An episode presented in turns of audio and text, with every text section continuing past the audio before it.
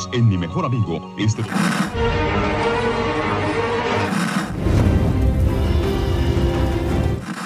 nächste Stunde versetzt sie in eine Welt jenseits aller Vorstellungskraft. Sie überschreiten die Grenze in... Kinder, macht den Fernseher aus. Davon gibt's viereckige Augen. Hallo Achim. Hallo Dominik. Äh, willkommen bei Viereckige Augen, dem Podcast für Serien und Serienkultur über Star Trek Discovery Folge 6 von Staffel 2 die Folge, wo Dominik recht hat. naja, ob du jetzt heute hier recht hast, weiß man nicht. Ja, ich weiß das schon. Sie beweist, dass du recht hattest. Mm, genau. Denn es ist eine Saru-Folge, wie angekündigt. Ja. Hast du dich da generell darüber gefreut? Äh, möchtest du mehr über Saru erfahren? also ich habe mich tatsächlich für dich gefreut, als ich sie das erste Mal gesehen habe, dachte mir so, oh, der Dominik hat recht. Und zwar ja schon, schon gleich zu Anfang, als, ähm, ja, als der Monolog anfängt, mhm. den ja Saru hält. Ähm, dachte ich mir, ja, dann wird das ja wohl eindeutig eine Saru-Folge. Die übrigens Donnergrollen heißt, wenn ich mich jetzt nicht. Irgendwas mit Donner auf jeden Fall, ja. Donnergrollen. Ja, und äh, mir ist im Nachhinein noch aufgefallen, sind jetzt diese Monologe die neuen Logbucheinträge? Mhm. Ähm, scheinen sich so als Stilmittel äh, jetzt irgendwie durchzusetzen. Das hatten wir schon in ein, zwei anderen wichtigen Folgen der ersten Staffel auf jeden Fall, dass das so ein bisschen privat mit uns geplaudert wurde. Was normalerweise im Logbuch versteckt wurde, die Informationen, nur dass hier häufig keine Informationen rüberkommen, habe ich das Gefühl sondern eher Gefühle und das Thema der Folge nochmal eruiert wird. Ja, und so Glückskeks-Sinnsprüche. Ja, ich weiß auch gar nicht mehr, was im, jetzt im Monolog gesagt wird eigentlich. Nee. So konkret. Das ist aber auch, das ging schon während des Guckens, habe ich schon den Anfang wieder vergessen. Und ich habe die Folge dreimal geguckt äh, und jedes Mal ist mir das passiert, dass ich nicht mehr wusste, worüber er gerade rumseiert. Ja, ich habe noch die Bilder vor Augen. Ich glaube, man, man sieht seinen Planeten, seinen Heimatplaneten wo, wo ich nicht mehr weiß, wie er heißt. K. Kaminar. Was dann ja überblendet in sein Quartier und dann zu ihm selber. Genau. Äh, ja, genau. Nochmal die Pflanzen werden nochmal uns gezeigt. Und äh, ja, seine Höhle. Sein Saru Cave. ich kann mir da auch sehr gut vorstellen, dass er da auch von der Decke runterhängt. und äh, genau, und dann geht es ja auch direkt schon fast über zur Krankenstation, glaube ich ähm, wo Saru äh, nochmal im Check-up ist und äh, Dr. Pollard ja, wiederum wenig hilfreich äh, ist beim Versuch, äh, Saru zu erklären. Äh, sie, sie sagt uns nämlich nur nochmal das, was wir bereits wissen. Oh, ich glaube, ihre Angst ist weg. Ist das normal? Und auch Saru äh, ist da äh, ratlos, was das angeht. Ja, Pollard ist sowieso irgendwie nicht so sie gibt nicht so viel medizinische Details preis. Denn äh, zeitgleich sehen wir ja auch Dr. Kalber, der behandelt mhm. wird, ge gecheckt wird, was ich mir erhofft hatte, dass der noch mal ordentlich durchgecheckt wird. und ähm, Kalber fragt nach den Ergebnissen und sie gibt ihm das Tablet hin und sagt, gucken Sie selber. Oh, das sieht ja alles gut aus. Aha, ja, das hätte ich jetzt auch gesagt ja, ist irgendwie so ein bisschen. Was mir dann noch aufgefallen ist, äh, Privatsphäre herrschte auf der Krankenstation irgendwie gar nicht. Also die unterhalten nee. sich munter jeweils über die, ja, über die Beschwerden oder die Diagnosen sämtlicher Patienten, also zwar mit dem Patienten selber, aber mitkriegen können das da alle. Aber das ist tatsächlich ja irgendwie auf, auf jedem Raumschiff so. Also scheinbar hat man sowas abgelegt. Sowas wie Privatsphäre.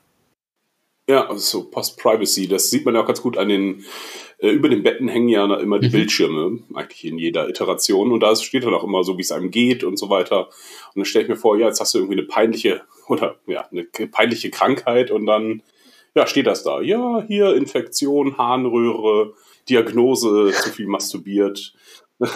Das hängt dann da über dir und du musst dann da warten und alle gehen an deinem Bett vorbei und. Hat sich wieder nicht die Finger gewaschen. Ja, genau. Ja, und Saru kommt dafür auch noch dazu irgendwie, ne? Und äh, gibt dann auch mal kurz äh, Kalber den Ratschlag von wegen, ja, vielleicht sind sie jetzt erst der Mensch, der sie sein sollten nach dieser Veränderung.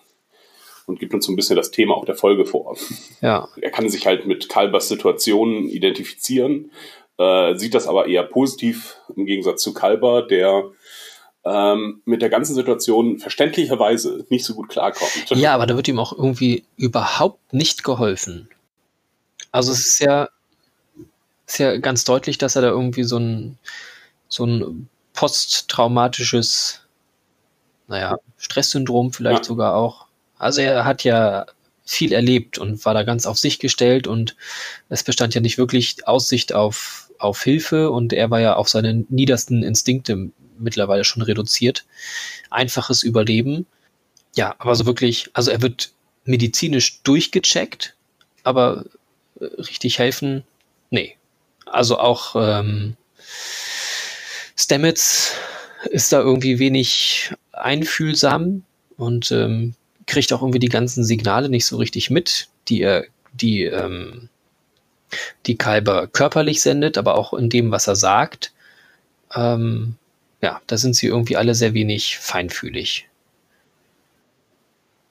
Ja, dabei analysiert er ihn ja auch schon vollkommen korrekt, äh, indem er sagt, ja, hm, ja, das ist die Narbe, die, die, die verschwundene Narbe, die ihn zu dem gemacht hat, was er ist. Äh, und versteht nicht, äh, dass, dass dieses Verschwinden der Narbe halt irgendwie auch eine Identitätskrise, also zumindest anzeigt. Das ist natürlich nicht die Ursache dafür. Aber ähm, ja, und ist da sehr fröhlich auch insgesamt bei der ganzen Untersuchung und plaudert und labert äh, und merkt auch nicht, wie, ja, wie er physisch zurückschreckt, als äh, Stamets ihn anfasst. Ja, da war ja noch so kurz der Gedanke, ähm, Er ist jetzt vielleicht nicht mehr schwul. das ist ungefähr so das, was ich ausdrücken wollte, ja. Nein, natürlich völliger Blödsinn. Ja, das, der, der Gedanke liegt halt auch nahe, weil so viele religiöse ähm, ja, Symbole in der aktuellen Staffel vorkommen und ja, die Amerikaner haben halt ein seltsames Verhältnis zur Religion. Also haben einen Vizepräsidenten, der glaubt, dass man äh, Homosexualität heilen könne und so weiter. Vielleicht wollten sie jetzt auch sich, statt sich äh, bei den Social Justice Warriors äh, Ideen zu holen, äh, gehen sie jetzt auf die Gegenseite und denken sich, ja, versuchen es jetzt mal ein bisschen konservativer. Und zwar dann ultrakonservativ. Unsere Haltung oder meine Haltung dazu ist, es ist weder eine Sünde noch eine Krankheit bedürftig. Es bedarf keiner Heilung. Ja, so wie sie es gezeigt haben, hat sich der, der Eindruck irgendwie aufgedrängt. Oder er ist einfach nur, fühlt sich ganz unwohl mit seinem Körper. Pollard hat das ja gesagt, dass es durchaus noch sein kann, dass, ähm, dass er sich noch an seinen Körper gewöhnen muss, was Bewegungen angeht. Also, dass er ab und zu noch mal stolpern könnte vielleicht und äh, ja, beziehungsweise, dass er Sinneseindrücke nicht so richtig, nicht richtig ein, einordnen kann. Mhm. Ja, sowas halt irgendwie in die Richtung. Ja, ich glaube, er ist sich auch einfach selber so ein bisschen unsicher halt darüber, was er denn nun eigentlich ist. Ne, er war quasi tot, äh, ist Lazarusartig auferstanden von den Toten und ähm, ja, leidet in einer heftigen Identitätskrise und muss das jetzt erst wieder übereinbringen. Ich bin gespannt, wie sie es machen wollen. Und hier hätte ich zum ersten Mal tatsächlich gesagt, oh, praktisch wäre doch so eine Art Counselor zu haben. Sonst also auf der Enterprise D fand ich jetzt äh, Diana Troy ähm, oft nutzlos. Aber hier denke ich mir, hm, bei sowas Traumatischem äh, könnten ihm mal einige, einige Gesprächsstunden ganz gut tun. Aber die werden ja erst später eingeführt, die Ja, Counselors. wobei ich niemals sagen würde, dass sie nutzlos gewesen ist. Sie haben es uns nur selten gezeigt. Die Enterprise D hat ja irgendwie 400, 400 Menschen Besatzung oder über 100, über 400. Und da haben natürlich alle irgendwie auch ihre Probleme. Hm. Aber das ist ja keine Therapieserie, sondern eine, was ist es? Science-Fiction-Action-Serie. Wobei Star Trek ähm, Next Generation wenig mit Action zu tun hat, meistens. Ja, jetzt können wir noch im Grunde den, den zweiten äh, Subplot, sage ich mal. Also das wird hier alles nur so kurz angerissen mit Kalber und dann ist das für die Folge auch nicht mehr äh, Relevanz. Das heißt, das werden wir in der nächsten, in den nächsten Folgen halt nochmal sehen, wie es Kalber weitergeht. Hm, möchtest du dich ja schon festlegen vielleicht, was in der nächsten Folge passiert? Ich weiß nicht. Ja, und zwar mit dem nächsten Subplot, der hier angesprochen wird, nämlich der Konflikt zwischen Sektion 31 in Vertretung durch Ash Tyler und ja, der Sternflotte in Vertretung durch Pike. Denn äh, ja, die rätseln über äh, die Motivation Ah ja. und die Einordnung dieses roten Engels nun. Und Ash Tyler oder die Sektion 31 ähm, er vertritt eher die äh, Haltung, dass der Engel vermutlich gefährlich ist oder zumindest so mächtig Mhm. ist, dass er kontrolliert werden muss. Ja, die konkrete Frage dazu ist ja, ob jetzt der rote Engel die Krisen, die Krisen auslöst oder ob er sie einfach nur dahin führt. Und Sektion 31 ist eben die Seite, sie lösen das aus. Pike sagt, sie werden hingeführt. Burnham sagt, hm, hm, hm, könnte beides irgendwie so richtig sein. Sowohl als auch. Mhm. Aber es scheint sich dann ja aufzulösen, indem sie dann nach Kaminar gerufen werden und Pike sagt, okay, das ist jetzt langsam kein Zufall mehr, dass mein erster Offizier, äh, dass wir nun zufällig zu seinem Heimatplaneten geschickt werden, obwohl er der einzige äh, Kelpianer ist. Und alle scheinen das auch so erstmal zu akzeptieren. Also es ist ja auch jetzt, ich weiß nicht, kann man noch von Zufall sprechen? Ich glaube nicht. Also erstmal ist Zufall blöd, weil es halt eine geschriebene Serie ist. Die, das mag keine Zufälle. Und zum anderen äh, gibt es auch jetzt genug Hinweise im Universum, dass es halt kein Zufall mehr sein kann, dass sie jetzt, dass Spock wahnsinnig wird, äh, den roten Engel gesehen hat, ihn Michael gesehen hat, als sie in den Trümmern steckte.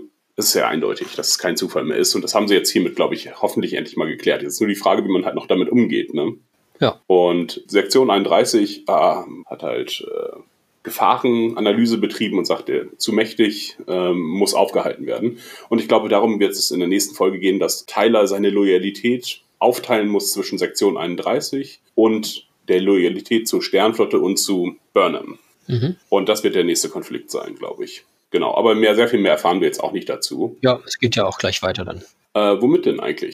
Der rote Engel taucht äh, auf Kaminar auf, äh, was außerhalb des Sternflottengebiets liegt. Sie warpen aber hin, also benutzen nicht mehr den Antrieb, äh, zumindest in der Situation, Mhm. und sind offenbar so nah bei, dass es relativ zügig geht. Ja, davor ist noch eine witzige Szene. Pike kommt auf die Brücke und äh, Saru bleibt einfach mal im Captain-Sessel sitzen und muss erst durch mehrere Blicksekunden dazu aufgefordert werden, jetzt mal hier aufzustehen.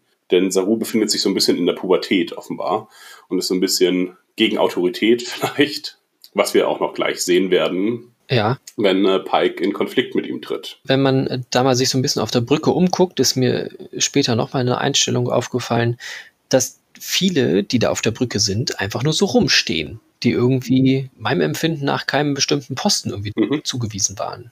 Also entweder ist da jede Menge Servicepersonal, sah so ein bisschen auch aus wie, wie Ballkinder vom Tennis, die dann irgendwie loslaufen, um irgendwas, um irgendwelche Datenpads vielleicht rumzureichen oder dem, äh, dem Captain seinen Kaffee zu bringen. Ja, keine Ahnung, das, äh, Oder wenn eine Konsole explodiert, ne? ach so, damit sie dann wegspringen können. Ja, Oder denjenigen, den es erwischt hat, ersetzen, sich eine explodierte Konsole setzen, denn eine Konsole explodiert nicht zweimal. Das wissen sie. Deswegen gibt es halt immer Ersatzleute. Ah, cool. Ja, ist, ist mir halt nur so nebenbei aufgefallen, dass ich dachte irgendwie, dass das, das so viel Personal auf der Brücke kann nicht sein. Ja, Ja, und selbst ähm, Ash Tyler hat einen eigenen Platz hinten und sitzt daran und arbeitet auch ganz fleißig. Ich frage mich nur, an was er da arbeitet als Verbindungsoffizier zu Sektion 31. Also er hat ja keine unmittelbare Funktion auf dem Schiff, wie wir auch festgestellt haben, wie viele andere äh, gerade auf der Brücke keine Funktion haben. Hm, Aber er hat wieder eine richtige Uniform. Stimmt, richtig. Da wollte ich letztes Mal auch noch drüber sprechen, habe ich ganz vergessen, über die Uniformen von Sektion 31, die alle ein Stil sind, aber jede Uniform sieht anders aus und haben nichts mit der Sternflotte irgendwie gemein. Weil die sehen Sternflotten untypisch aus. Man könnte sie ja einfach eine schwarze Uniform haben, aber ähm, hier Leland trägt so eine Art Lederjäckchen, so ein bisschen wie Negan. Und Giorgio trägt ein äh, sehr enges Outfit in äh, schwarzem Leder und er trug so letztes Mal so ein, so ein Pulli mit Lederapplikationen drauf, äh, mit Rollkragen auch noch. Ach ja, und mit so Schnallen dran, wo man sich dann wie so wie bei einem äh, Rucksack. Mhm. Äh, ja, jetzt trägt er auf jeden Fall wieder richtig Uniform. Warum auch immer. Trägt er sein schwarzes Kommunikator-Badge eigentlich? Bestimmt. Habe ich nicht drauf geachtet, aber vermutlich ja. Das ist ja ein ganz besonderer Kommunikator, falls er nochmal irgendwie wieder jemanden rufen muss. Ja, stimmt. Ja, wir kriegen noch mal kurz die Geschichte rekapituliert, rekapituliert zwischen den Kelpianern und der Sternflotte. Denn vor 20 Jahren äh, sind die Baul warpfähig geworden und dann gab es ein Signal aus Kaminar und dann ist äh, die Archimedes hingeflogen und ein Lieutenant Georgiou ist runtergeflogen zu dem Signal und hat dann Saru aufgesammelt. Wir wissen also jetzt, dass Saru seit 20 Jahren oder 18 Jahren, glaube ich gesagt, bei der Sternflotte ist. Und dass das alles 18 Jahre davor war, was wir in The Brightest Star gesehen haben. Ja, das ist eine dieser kurzen Folgen, Mhm. um das richtig einzuordnen. Und die Baul haben sich halt nicht sehr freundlich, also man hatte keinen Kontakt zu den Baul. Und auch jetzt, ähm, wo sie mal nachfragen wollen, hey, habt ihr den Roten Engel auch gesehen? Ähm, äh, melden sie sich auch nur per Audio und beleidigen erstmal äh, die Sternflotte. Indem sie sagen, ja, ihr wisst gar nicht, wen ihr hier an Bord habt. Äh, wir wollen unseren Kelpianer zurück, glaube ich. Das kommt ja ein bisschen später noch, Echt? nachdem dann Saru und Burnham auf dem Planeten waren.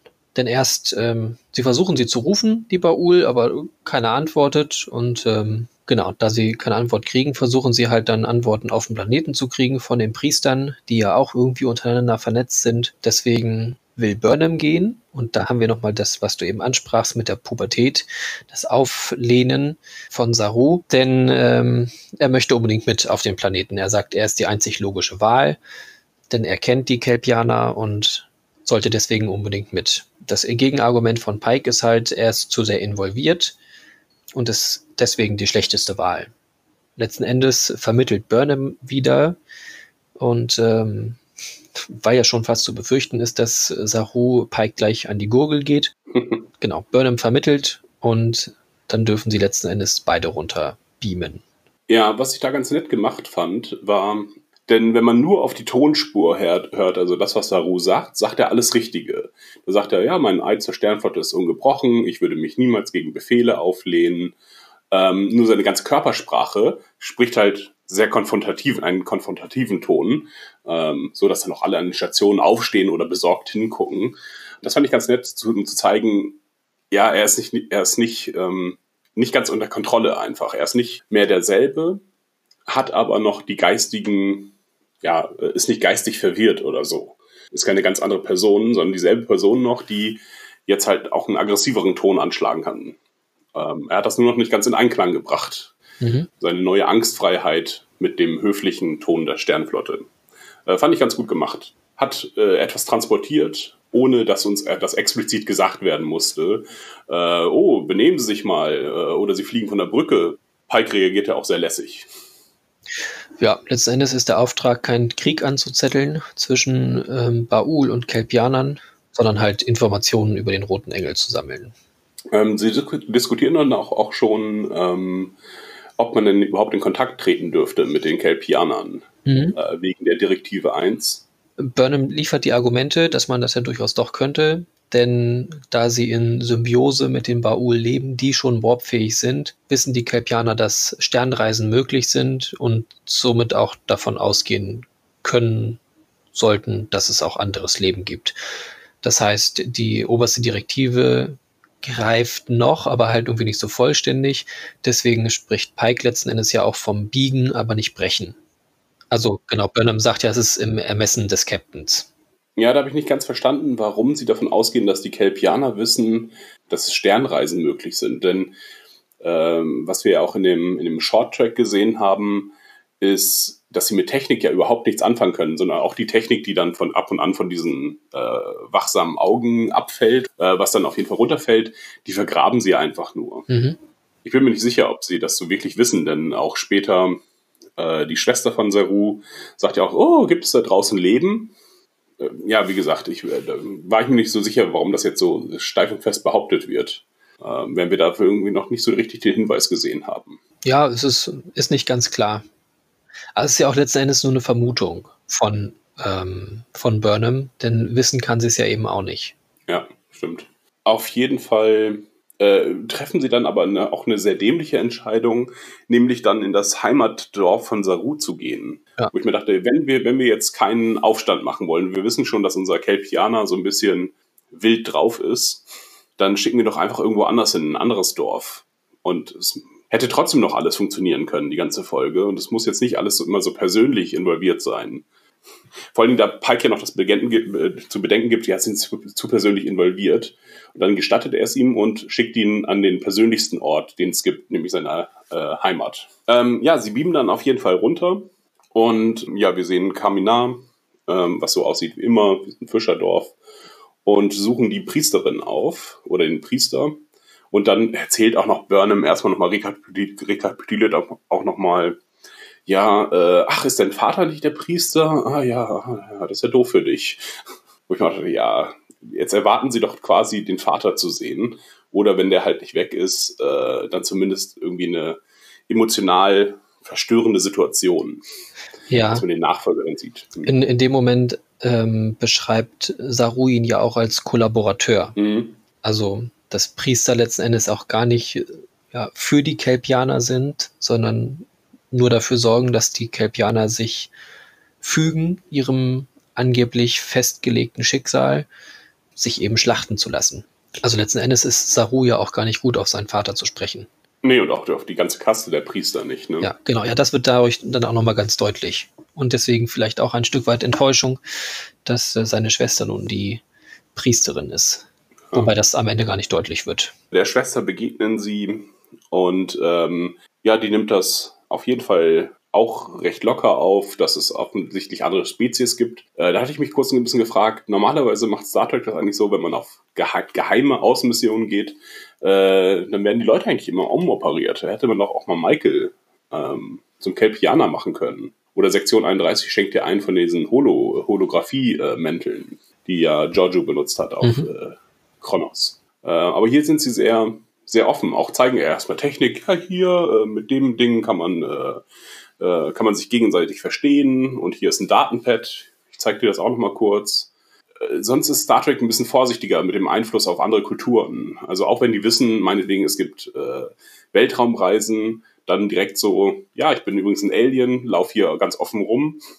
Und hier ist übrigens auch noch unsere Technik. Ich zeig dir mal ein paar coole Sachen.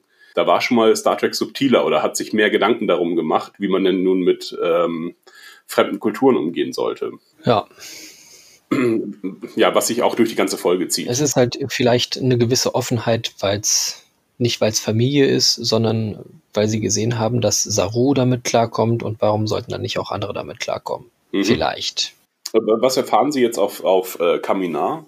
Sie erzählen ja erstmal ein bisschen. Also ähm, Saru fragt, was ist denn gewesen und ähm, seine Schwester, ich weiß gar nicht, wie sie heißt, Ja, ich auch nicht. Schwester. Seine Schwester erzählt halt, dass es äh, einen großen Aufruhr gab, als er weg war, dass der Vater letzten Endes dann auch seinen Waharei hatte und ähm, ja, dass es schwer war, halt seinen, seinen Abgang irgendwie auszuhalten. Aber letzten Endes wird halt auch irgendwie deutlich, dass sie die Sachen immer aushalten, weil sie ja scheinbar gebraucht werden. Eben, das ist ja das große Gleichgewicht. Sie sind, Mhm. sie sind da, um den Planeten zu bewirtschaften und die anderen sind da, um die zu schlachten, beziehungsweise pff, ja, selber in Ruhe leben zu können. Das ist nicht so ganz deutlich, was eigentlich der Anteil der Baul ist. Vielleicht, vielleicht Türsteher, dass keine, dass keine anderen ähm, Spezies auf den Planeten kommen. Wobei sie dann jetzt versagt hätten. Ja, nach diesem Informationsaustausch ähm, sagt die Schwester aber auch, ich habe das Gefühl, dass dich ein anderer Grund hierher treibt.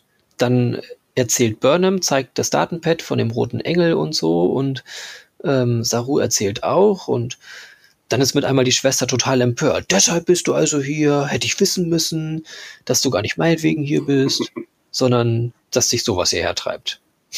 Also erst merkt sie das schon, naja, da ist irgendwas anderes und ich frage halt nach und erzähl mir doch mal bitte und dann halt völlig empört und sauer.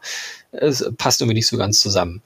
Äh, das ist mir auch schon beim Gucken der Folge aufgefallen, dass sie jetzt, dass hier nochmal so ein Konflikt aufgemacht werden soll. Sie geht dann ja auch ganz empört und erzählt auch nichts mehr weiter zum Engel. Also die eigentliche Mission schaffen jetzt Burnham und äh, Saru nicht so richtig. Denn sie erfahren auch nur, ja, sie haben das gesehen und alle haben, haben dieses rote Licht gesehen, aber äh, wissen auch nichts weiter darüber. Ja, es geht letzten Endes halt auch deswegen nicht weiter, weil dann die Baul Alarm schlagen. Sie wird dann wieder ganz aufgebracht und sagt, ihr bringt nur Unruhe oder nur Unfrieden. Du störst das große Gleichgewicht. Das ist ja immer die Aussage. Und ähm, ja, Burnham und Saru lassen sich dann eben halt hochbeamen, was ich auch irgendwie, ja, wir gehen jetzt weg und hier, ihr habt die Kacke am Dampfen, kommt damit klar. Sehr Star Trek. Ja, das, das fand ich dann wiederum sehr merkwürdig. Ja, ist das so der Standard? Na gut, jetzt sind Baul plötzlich aufgewacht und äh, melden sich auch bei der, äh, Ent äh, bei der Enterprise, bei der Discovery, aber nur per Audio und äh, haben ein paar coole Winamp-Effekte. Ja. Denn mit ihrer Stimme verzerren sie auch alle anderen äh, Gerätekonsolen. Das zieht sich da so durch und haben dann so eine schöne Waveform auf dem Bildschirm. Ja, das fand ich doch aber sehr merkwürdig, dass da irgendwie sämtliche Geräte auf der Brücke gestört werden, Lichter flackern und so, bloß wegen einer Audioübertragung. Ja, die Abschirmung ist scheiße, ne? Ja, also so, so kam es mir jetzt halt nur vor wie eine Entscheidung des Regisseurs, so um jetzt noch ein bisschen Dramatik reinzubringen. Mhm. Müsst ihr jetzt alle mal euer, an euren Lichtreglern drehen. Ja, ist ja auch wichtig für die Folge, dass wir die Baul einfach als böse wahrnehmen. Weil sonst funktioniert die Folge Mhm. sehr, sehr schlecht. Sie sind äh, ominös, bedrohen alle, sind sehr irrational, äh, gehen auch direkt mit zehn Schiffen auf die arme Discovery los, wo auch nicht ganz klar ist, okay, wie weit technisch entwickelt sind die denn jetzt eigentlich? Also, wir haben jetzt seit 20 Jahren Warp und die äh, Föderation seit 200 vielleicht. Ja, doch irgendwie 200, seit 200 Jahren und äh, sind ja auch schon im bewaffneten Konflikt äh, in einem großen Krieg gewesen. Ich hätte mir jetzt gedacht, dass die Discovery eigentlich sagt, ja, die sind äh, die sind keine Gegner für uns. Äh, wir wollen aber nicht äh, niemanden hier angreifen. äh, aber sie schienen richtig bedroht zu sein. So als wenn sie jetzt, wenn sie jetzt feuern, ist die Discovery am Arsch. Aber es sind äh, zum einen halt 1 zu 10. Sie sind eine Ecke größer und sie haben so Mhm. komische Stacheln, die ausfahren. Ein bisschen wie bei den, äh, wie bei den Daleks, so sah das aus. Oder R2D2, wenn er alle seine Geräte ausfährt. Ja, in, in dem Moment dachte ich, als sie die Discovery eingekreist haben, dachte ich mir so, na gut, dann gehen sie halt mal eben wieder eine Runde springen. Dann sind sie da raus aus der Situation. Mhm. Aber was dann äh, die Situation zum ähm, Eskalieren bringt, ist halt die Drohung, ja, wir äh, werden das Dorf vernichten, äh, wenn wir jetzt nicht unseren Kelpianer Mhm. wieder zurückbekommen. Und äh, Saru verschwindet dann und, Er wird erstmal von der Brücke verwiesen, weil er sich eben nicht zurückhalten kann. ach ja, hm, Ähm, dann wird er weggeschickt von der Brücke, genau, und entscheidet sich dann, ja, wegzubeamen. Auf dem Planeten vielleicht, wird dann aber umgelenkt und landet letzten Endes auf dem Raumschiff, also auf dem, auf dem äh, Schiff der Baul. Oder er hat sich direkt zu dem Baul rübergebeamt. War mir ein bisschen unklar. Und vor allen Dingen, äh, großer Fehler eigentlich, er beamt durch die aktivierten Schilde. ja, Wie geht das denn bitte schön? Das ist, das, das geht überhaupt gar nicht. Nee, da hätten sie, da hätten sie mal ein bisschen aufmerksamer sein sollen. Oder zumindest, dass die Discovery beschädigt wird, dass Saru irgendwie was äh, noch rumhackt. Ähm, das hätte wirklich nicht viel gebraucht, um das irgendwie nochmal logisch zu machen. Aber weil es ja auch extra gesagt wurde, Schilde hoch, Torpedos bereit machen und dann beamt er einfach raus. Ähm, was, um deine Unklarheit zu beseitigen, er beamt tatsächlich zu dem Dorf und wird dann von einem Baul-Schiff eingesammelt. Ähm, denn sie verfolgen das Signal noch kurz, bis sie es dann verlieren. Ja, also ich weiß, dass er letzten Endes auf dem Schiff gelandet ist. Ja, okay, ist ja auch, ist, ist auch vollkommen irrelevant. Er, ist, äh, er wird eingesammelt von dem, von dem Baul und äh, trifft dann auch den ersten Baul, nachdem er seine, nachdem sie auch seine Schwester äh, entführt haben. Und sie wollen beide töten. Ja, in dem Moment, als sie dann beide auf dem Schiff sind und man noch keinen Baul gesehen hatte, war meine Idee, dass da gleich Kelpianer um die Ecke kommen, die einfach alle schon das Vaharai durch hatten und entsprechend Mhm. erwachsene Kelpianer sind. Keine Ahnung, dass mit einmal dann sein Vater vor ihm steht. Ähm, dass das einfach diese zwei, zwei Rassentrennung ist. Dass die letzten Mhm. Endes gar nicht geschlachtet werden, die Kelpianer, sondern halt nur die nächste Stufe erreichen. Und dass es quasi so ist, dass man versucht, den ähm, noch Kindern ein, ein schmerzfreies und äh, glückliches Leben versucht zu erschaffen. Halt nur ein angsterfülltes Leben halt. Ne? Ja, naja, wenn sie sich dem Ganzen freudig, freiwillig hingeben, dann vielleicht nicht so. Ja, es ist ja ihre Natur, dass sie Angst haben. Also, was ja auch eine Mhm. grundsätzlich eine sinnvolle Sache ist. Ich glaube, wir hatten da schon mal drüber gesprochen. Wenn man halt noch unterlegen ist und noch nicht, vielleicht noch nicht voll stark oder ähm, ja, einfach Gefahr läuft, ähm, gefressen oder gefangen, getötet zu werden, dass man halt, ähm, dass es eine positive Eigenschaft ist, sich zu verstecken, eben meinetwegen auch aus Angst heraus, ähm, ja, um eben nicht entdeckt zu werden, wegzulaufen. Mhm. Genau, dass sie das halt ihren, ihren Jüngeren weiterhin ermöglichen wollen und deswegen die alten Kelpianer, die die frei sind von Angst, ja, dass sie dann halt die sind, die auf Reisen gehen und äh, den Weltraum erforschen könnten. Ja, weil Sahu sagt ja auch erst noch, ja, es ist ein Paradies. Ja, genau. Äh, als sie auf mhm. Kamina ankommen. Und da dachte ich mir, hm, ja, es sieht ja auch wirklich sehr schön aus und man sieht gar keine anderen Spezies, die jetzt irgendwie für die Kelpianer gefährlich werden können. Die sind, haben keine Zäune ähm, und haben offensichtlich auch keine Waffen. Ähm, die einzige Gefahr, die ihnen zu drohen scheint, sind halt von den, von den Baul. Ja, so dass die Angst im Grunde gar nicht so sehr erklärbar ist, denn alle geben sich ja, also sie kündigen es ja auch an. Es ist ja nicht so, dass sie irgendwie nachts plötzlich äh, in die Hütten kommen und äh, die Leute abschlachten, sondern sie kündigen es an. Die Leute müssen freiwillig dahin gehen. Ja, im Grunde gar keine, gar nicht so sehr, müssen, müssen sie gar, gar keine Angst haben, weil passiert ja plötzlich gar nichts. Es wird auch noch angekündigt, dass Wahara oder Waharai auch das, was du gesagt hast, mit ähm, dass äh, das vielleicht, dass die Baul äh, einfach nur entwickelte Kelpianer sind. Das wollte uns, glaube ich, die Folge auch so ein bisschen versuchen zu verkaufen. Ich hab, bin da erst später drauf gekommen beim zweiten Mal gucken. Ähm, denn äh, die Baul sagen ja auch, äh, du weißt gar nicht, wer du bist und wir haben hier nur, senden nur Audio, ähm, weil sie sonst verraten hätten. Äh, stellt sich dann aber erstmal nicht so heraus. Obwohl, also dann taucht ein Baul aus dieser ja, schwarzen Masse, aus diesem schwarzen Teer heraus auf. Und das könnte auch noch ein Kelpianer sein, der einfach in Teer getaucht wird. Die haben nämlich auch so sehr lange Finger, sehr unheimliche äh, und sehr lange Gliedmaßen und sind auch entsprechend groß wie ein Kelpianer. Mhm. Ähm, da dachte ich auch noch, vielleicht ist es nur eine Tarnung. Ja, eventuell. Ja, da müssen wir uns ja überlegen, wie sind diese beiden Rassen entstanden? Sind das wirklich zwei, zwei grundverschiedene Rassen, die auf dem gleichen Planeten leben?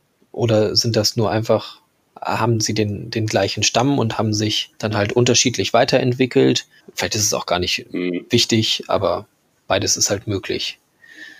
Dass es dann irgendwann eine, die eine Kaste und die andere Kaste gab, mhm. ja, die sich halt nicht mehr leiden konnten und deswegen haben die einen die anderen angefangen zu jagen. Parallel zu dem ähm, der Konfrontation mit dem Baul ähm, versuchen Burnham äh, Tilly und Ariam, die hier zweimal erwähnt wird, ähm, Daten aus der Sphäre zu holen äh, bezüglich der Kelpianer, mhm. um ja, dem Rätsel auf die Spur zu kommen. Ich weiß gar nicht, warum sie meinen, dass das ein Rätsel ist, aber naja, irgendeine Möglichkeit suchen sie halt, äh, Saru zu äh, befreien. Und entdecken dann halt, dass die Sphäre tausende Jahre von kelpianischer Geschichte äh, gespeichert hat ja, da fand ich es jetzt auch ein bisschen unrealistisch, wie das die Sphäre wirklich alles aufgenommen hat und jeden Planeten sich angeguckt hat und dann mehrere tausend Jahre oder hunderte Jahre äh, Daten erfasst hat. Also flog die da die ganze Zeit immer von A nach B nach C oder kann die einfach alles scannen?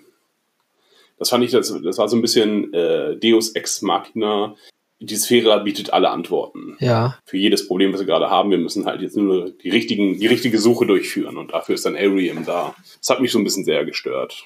Dass das jetzt ein sehr großer Zufall ist. Ja, das stimmt. Mich hat das so ein bisschen zu der Frage wieder geführt, äh, wer oder was ist eigentlich Arian? Mhm. Ähm, denn so wie sie da agiert und wie sie sich auch bewegt, wirkt sie ja schon sehr Android-mäßig. Ja, sehr data-like und findet die Daten sofort. Ja, und ich finde, sie wird auch so ein bisschen so behandelt. Ich finde weniger menschlich. Ja, Michael spricht gar nicht mit ihr und auch äh, Tilly spricht nur über sie und sagt, ah, ich meinte damit, Arium findet die Daten.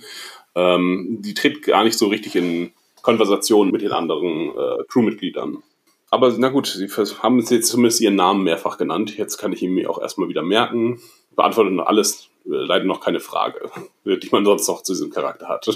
Ja. Naja, in der Szene ist dann letzten Endes nur komisch, sie, sie springen zufällig an genau den richtigen Punkt der Geschichte, ähm, um herauszufinden, dass das Verhältnis mal umgekehrt war, dass es eben die Kelpianer waren, die die ähm, Baul gejagt haben und fast ausgerottet hätten und dass es sich dann mit einmal zufällig dann gewandelt hat und dass dann die Baul zu Jägern wurden. Gab es da vielleicht schon mal das Auftauchen eines roten Engels? Und jetzt ist der rote Engel deswegen aufgetaucht, weil es zu sehr sich wieder in die andere Richtung verschoben hat. Ähm, ja, möglich, ob er vielleicht das, diese ganze Situation verursacht hat, was ja dann eher die Theorie von Sektion 31 wäre, dass er überhaupt erst diese Situation, diese Konfliktsituation geschaffen hat, um halt, ja, jetzt als Erlöser aufzutreten. Mhm. Oder die, sie zu testen, wie auch immer, was auch immer die Motivation ist. Genau.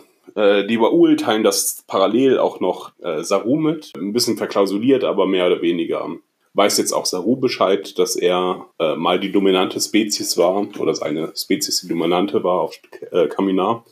Und wir sehen auch, wie er sich, wie er sich wehrt gegen die äh, Baul, nämlich er schießt vergiftete Pfeile aus den Löchern, wo mal die Ganglien waren.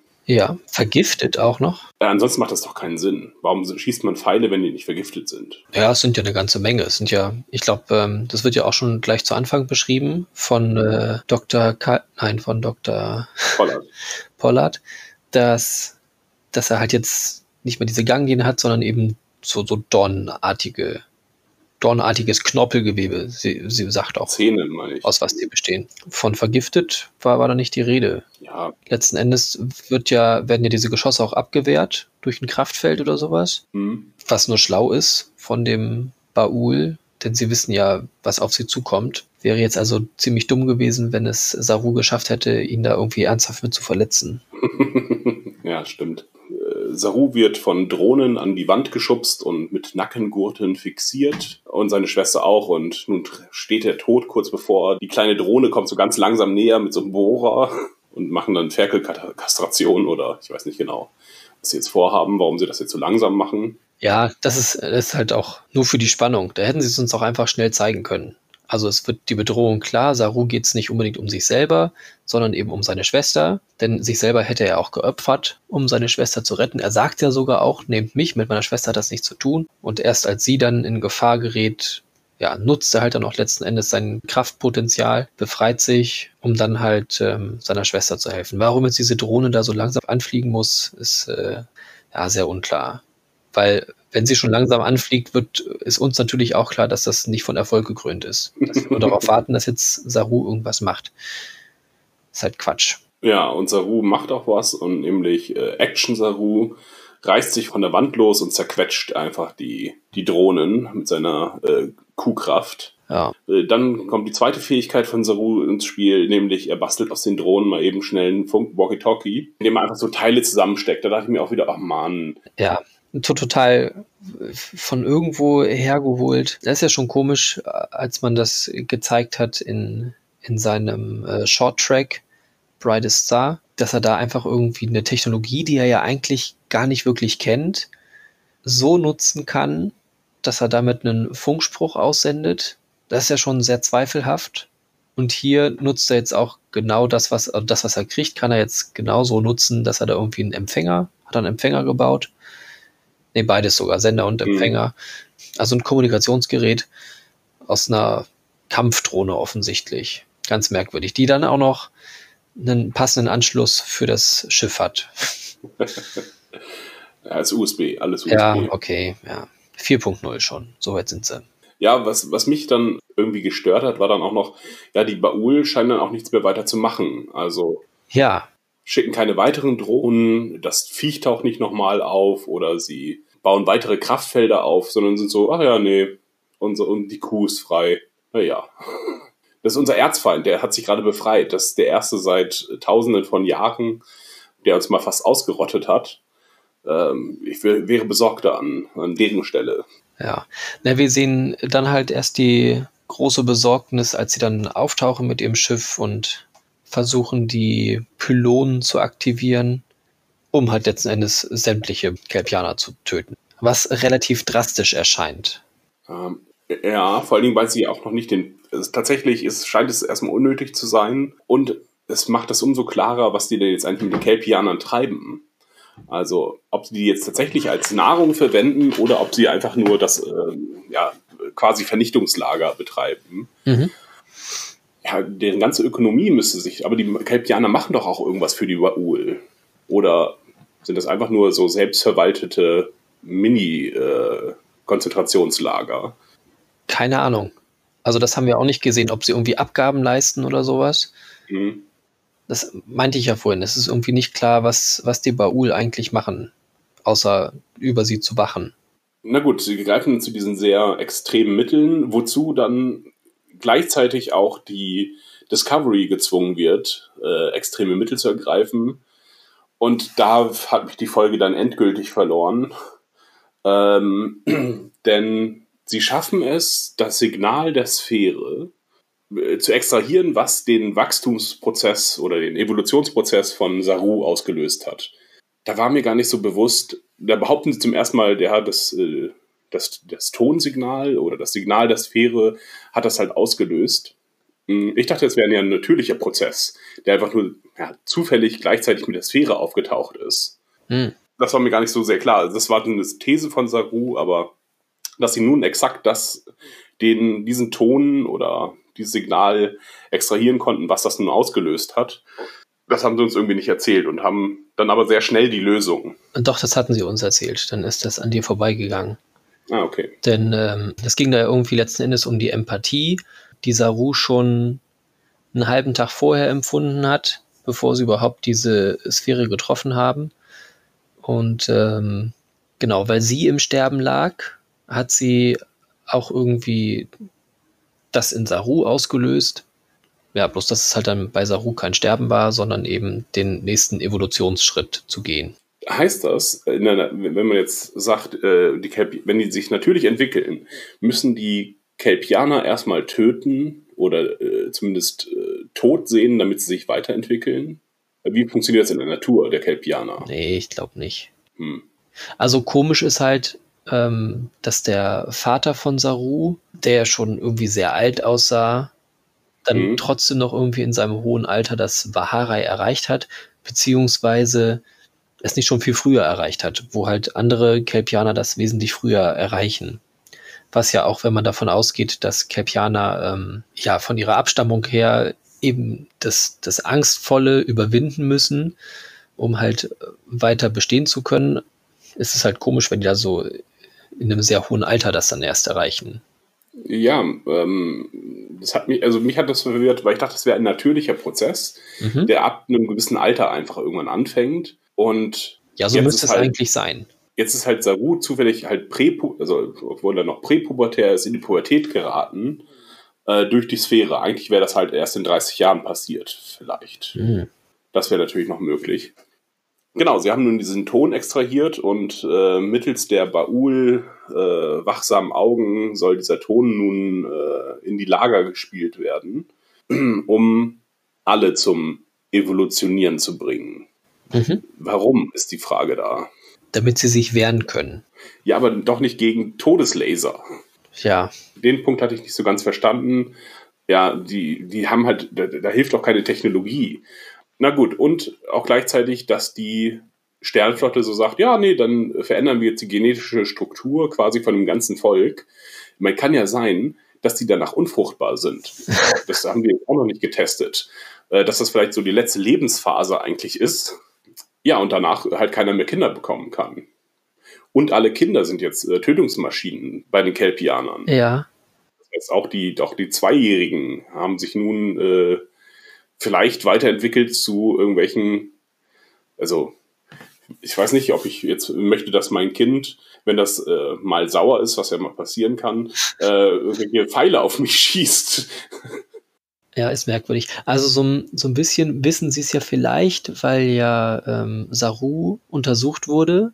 Vielleicht Mhm. wurden ja auch seine Fortpflanzungsfähigkeiten untersucht.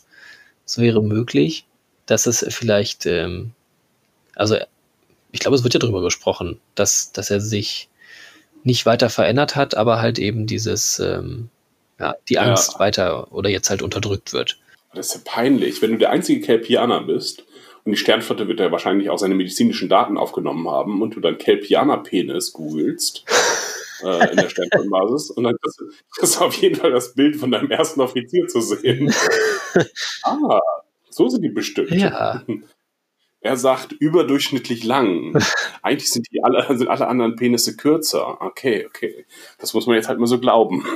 das ist natürlich unangenehm. Aber gut, in Post-Privacy, wo man dann auch seine äh, Genitalwarzen behandeln lassen muss in aller Öffentlichkeit, äh, ist das wahrscheinlich auch kein Problem für die Sternflotte. Wahrscheinlich nicht. Na gut, okay, alle werden weiterentwickelt, aber die, der Tötungsplan der äh, Baul geht weiter oder sogar in die nächste Phase. Ich weiß gar nicht, in welcher Reihenfolge das jetzt alles passiert. Mm, und senden ihre Pylonen, also die Basis steigt aus dem Wasser auf und ja, alles ist verloren, denn ähm, die Discovery hat auch nur den Plan, wir schießen auf so viele Pylonen wie möglich in der Zeit, die uns noch mhm. bleibt, mhm. und retten halt so viele wie möglich. Was dann halt, weiß ich, 40 Leute wären oder weiß ich, 800. Auf jeden Fall äh, wäre die Sternflotte mehr oder weniger daran schuld, dass dann ein äh, Genozid verübt worden wäre. Ja. Aber dein Stichwort. Ich soll jetzt erzählen. Ja, genau. Ja, ich weiß gar nicht, ähm, was da, man sieht ja irgendwie mit einmal so ein rotes Licht angeschossen kommen. Und da war ich mir jetzt nicht ganz mhm. sicher, ist das jetzt der erste Torpedo, der geschossen wird, oder was ist das? Oder ist das dann schon der rote Engel, den man dann sieht? Ja, der warpt sich quasi rein. Ähm, genau, das sind nicht die Torpedos. Dachte ich auch erst beim ersten Gucken. Ähm, hab's mir dann auch nochmal genau anguckt. Er ja, flackert quasi in Abständen hinein in das Sternsystem bis dann hin runter zur Baul. Okay. Ja, man sieht ihn dann zum ersten Mal so richtig ganz und äh, der rote Engel sorgt halt irgendwie dafür, dass das Signal kaputt geht, ähm, mhm. dass das dann falsch läuft. Stromausfall sogar.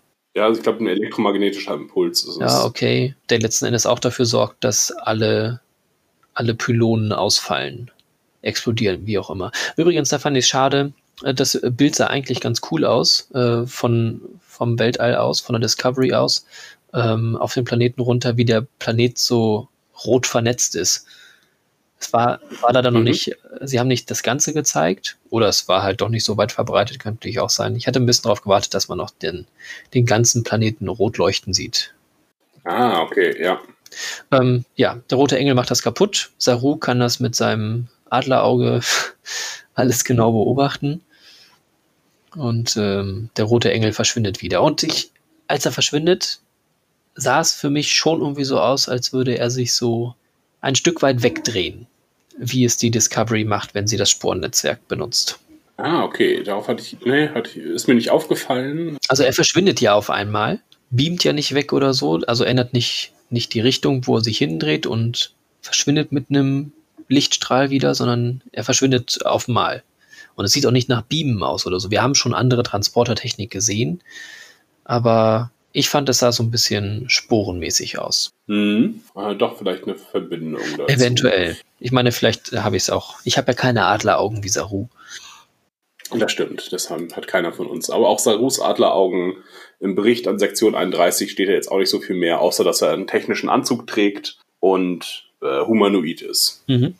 Und ich dachte ja, ich hätte auch Brüste gesehen, aber ja, tauchen nicht im, Bericht, nicht im Bericht auf.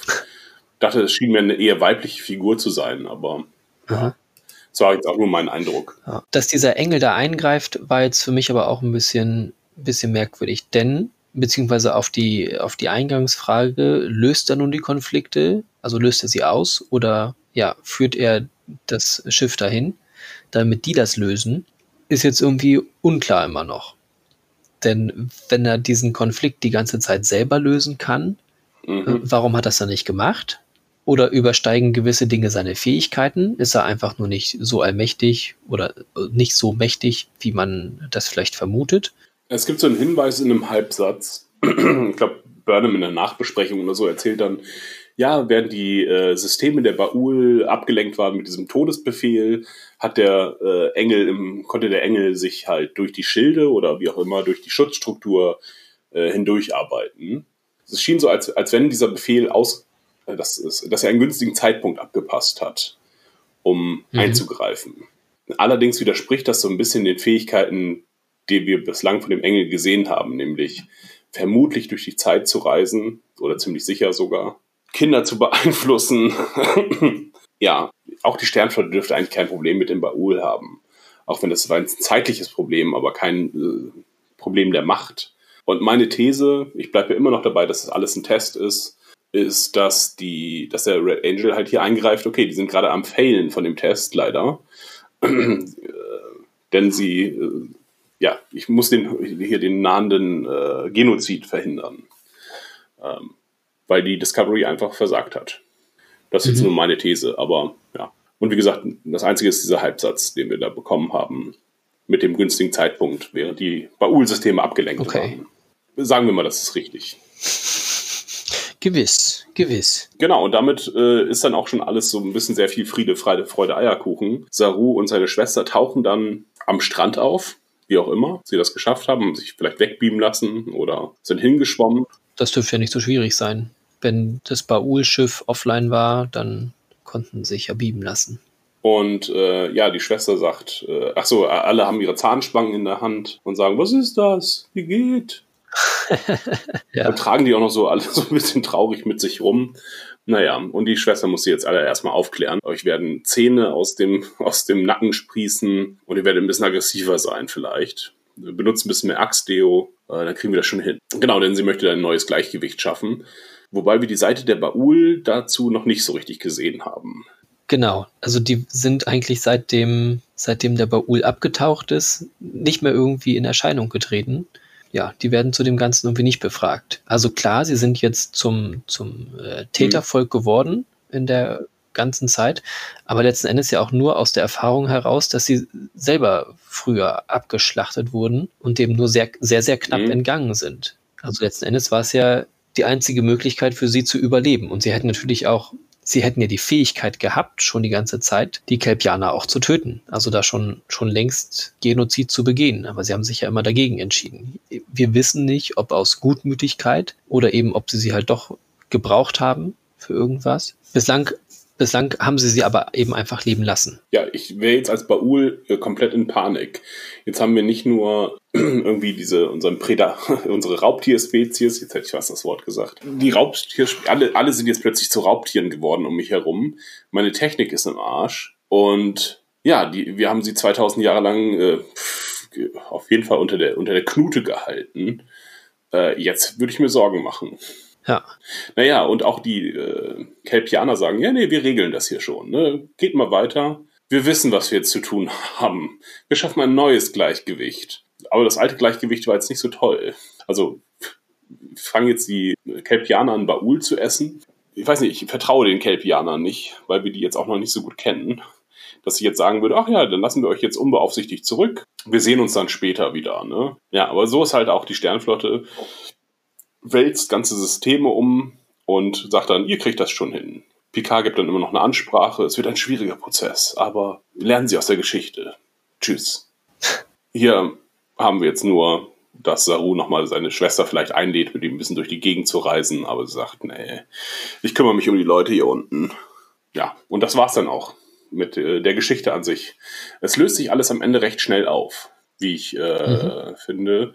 Und auch alles sehr gedankenlos. Normalerweise wäre es eher in Star Trek so, so jetzt debattieren wir wenigstens mal kurz darüber, was wir jetzt hier machen eigentlich. Aber weil das alles so gehetzt war, also die eigentliche Action findet, glaube ich, in, innerhalb von drei Minuten statt. Also, ja, wo alles eskaliert. Und da müssen dann halt Entscheidungen getroffen werden und alle sind dann irgendwie an Bord mit dem Plan. Ja, haben halt gerade mal einen kompletten Planeten umgeworfen, zwei Spezies, die, die Machtverhältnisse komplett geändert. Im Grunde müssen wir da deutlich länger drüber nachdenken, was da gerade passiert ist. Und auch Saru müsste sich vielleicht mal verantworten hier für sein äh, unerlaubtes Entfernen.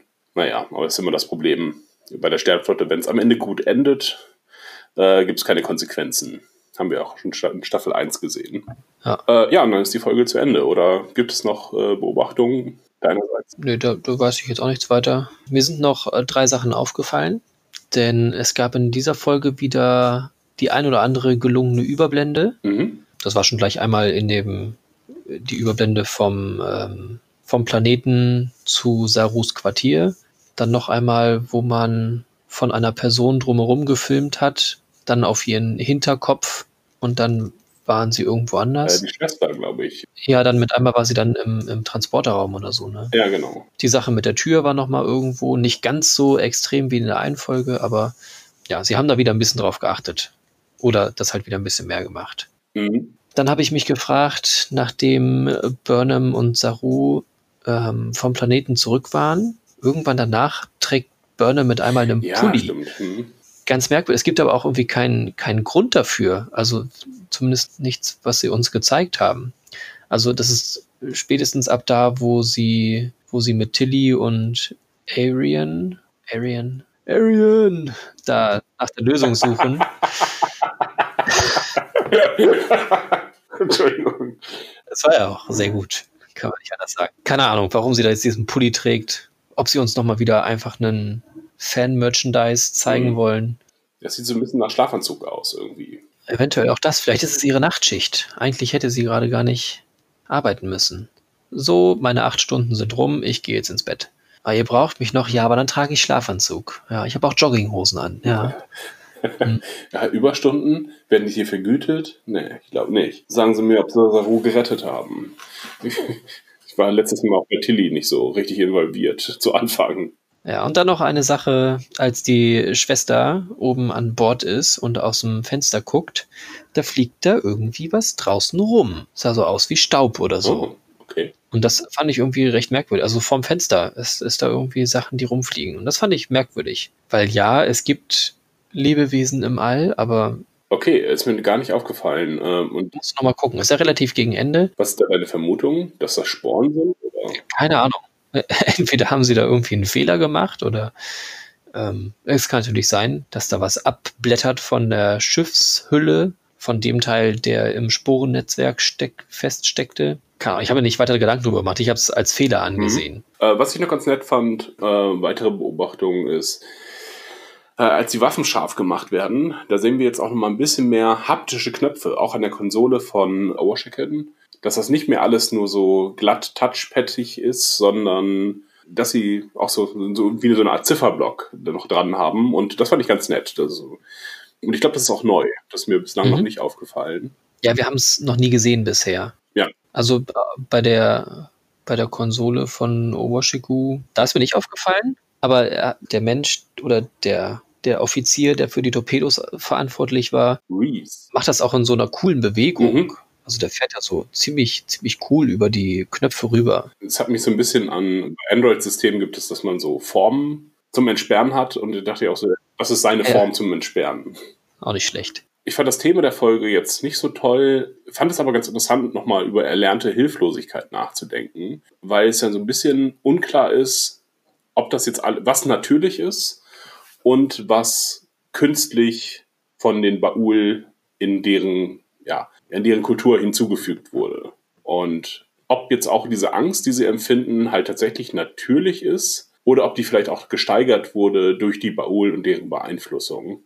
Was ja auch so das Mhm. Thema spiegelt von Kalber, was ist denn jetzt natürlich, was bin ich und was sind jetzt die Sporen oder bin ich noch derselbe Mensch? Kann ich einfach mein altes Leben aufnehmen? Das fand ich ganz interessant. Äh, Da sind sie aber halt auch nur nicht drauf eingegangen. Das war so ein Gedanke, den ich hatte. Ein weiterer Gedanke ist, äh, ob die Baul vielleicht für Tascha Yas Tod später verantwortlich sind. Ja, das hast du mir schon Das erzählt, sieht ja. sehr ähnlich aus, fand ich. Ich habe nochmal nachgeguckt, ja, bei Tascha Ja ist es, ähm, oh Mann, jetzt habe ich den Namen vergessen, Amos oder so ähnlich heißt das Monster. Und die Hintergrundgeschichte ist, ähm, dass eine Kultur, eine Zivilisation alle schlechten Gedanken wegprojiziert hat und dadurch dieses Monster entstanden ist. Und dass die, dann die Zivilisation aber äh, weggegangen ist, als das Monster zu stark wurde. Und dann ist es auf einem einsamen Planeten zurückgeblieben. So, Mhm. und da dachte ich mir kurz, ja, wie kann man es trotzdem hinbiegen, dass das, dass es dann trotzdem passt, dass Amos vielleicht ein, ein Baul ist. Und ich mir, ja, vielleicht verbannen sie ja die Baul von Kaminar und sagen, ja, ihr kriegt hier einen neuen Planeten. Und das dann halt quasi, ja, das Böse wird verbannt. Aber es ist jetzt nur so Fantheorieartig. Ähm, ist auch überhaupt nicht nötig, aber ich dachte mir, ja, irgendwie sehen die sich so ähnlich, ja, dass, dass es da vielleicht einen Zusammenhang geben muss. Ich hatte Flashbacks auf jeden Fall zum Tod von Tascha Ja.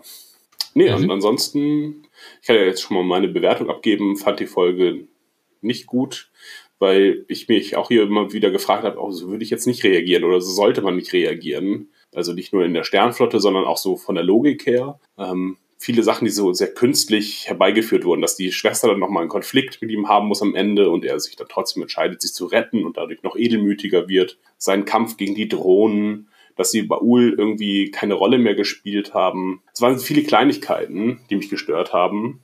Ähm, und dass am Ende trotzdem auch wieder nichts dabei herauskommt. Äh, was auch in der Endszene äh, noch uns nochmal bestätigt, dass Michael plötzlich aus irgendwelchen Gründen sagt, ah, ich will nach Hause nach Vulkan. Und jetzt dadurch die Geschichte weiter in Gang gebracht wird, weil sie wurde jetzt die letzten zwei Folgen gefragt, äh, ob sie denn nun irgendwas wüsste über Spock. Einmal von Giorgio und dann nochmal jetzt dieses Mal von Ash Tyler und dass sie sich nochmal in sich gehen sollte.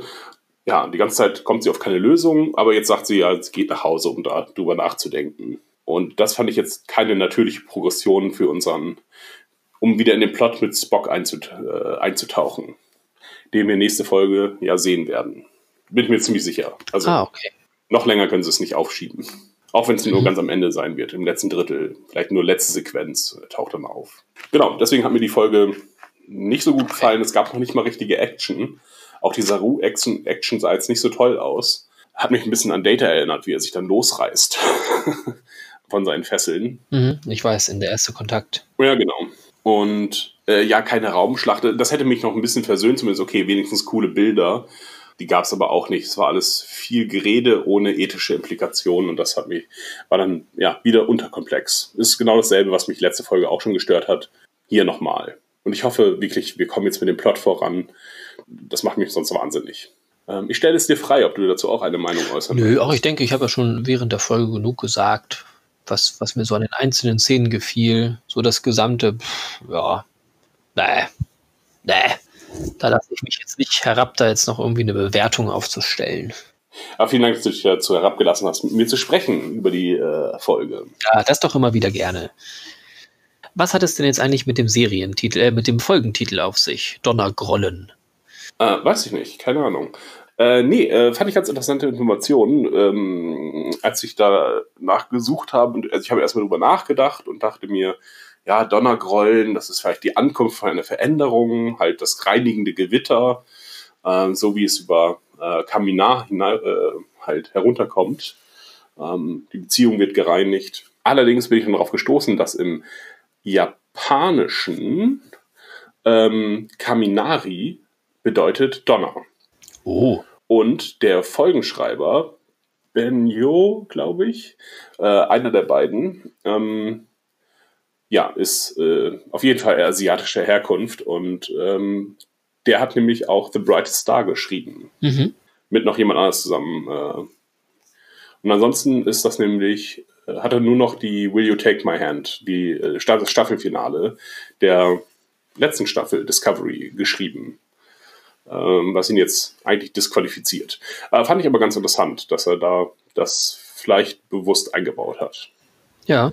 Sonst inhaltlich zu der Folge könnte ich jetzt nichts weiter zu sagen, äh, was der Serientitel damit zu, zu tun hat, außer ja, dass halt das Donnergrollen eigentlich das Gewitter ankündigt. Ja. Und das, dass das halt in der nächsten Folge, dass es losgeht, einfach mit dem Gewitter, mit irgendwas, was passiert einfach. Ja, das ist gut möglich. Ist auch vielleicht nicht so wichtig. Sie sind ja wieder jetzt zu längeren Titeln übergegangen. Ähm, ich vermisse schon wieder die Zeit, wo es einfach eindeutige Titel war, wie e New Eden oder Brother. Ähm, ja, vielen Dank ähm, und wir sehen uns ähm, nächste Woche. Ja, hören auf jeden Fall. Nutzt unsere Kanäle, um euch zu informieren, wann es hier weitergeht. Und ob und wieso. Und wie gesagt, es ist immer noch das Quiz offen, was Achim nun beruflich macht. Ja, vielleicht können wir in der nächsten Folge dann noch mal ein paar weitere Informationen einstreuen. Beziehungsweise ich kann sachdienliche Hinweise geben. Ja, gut. Bis nächstes Mal. Ciao. Bis zum nächsten Mal.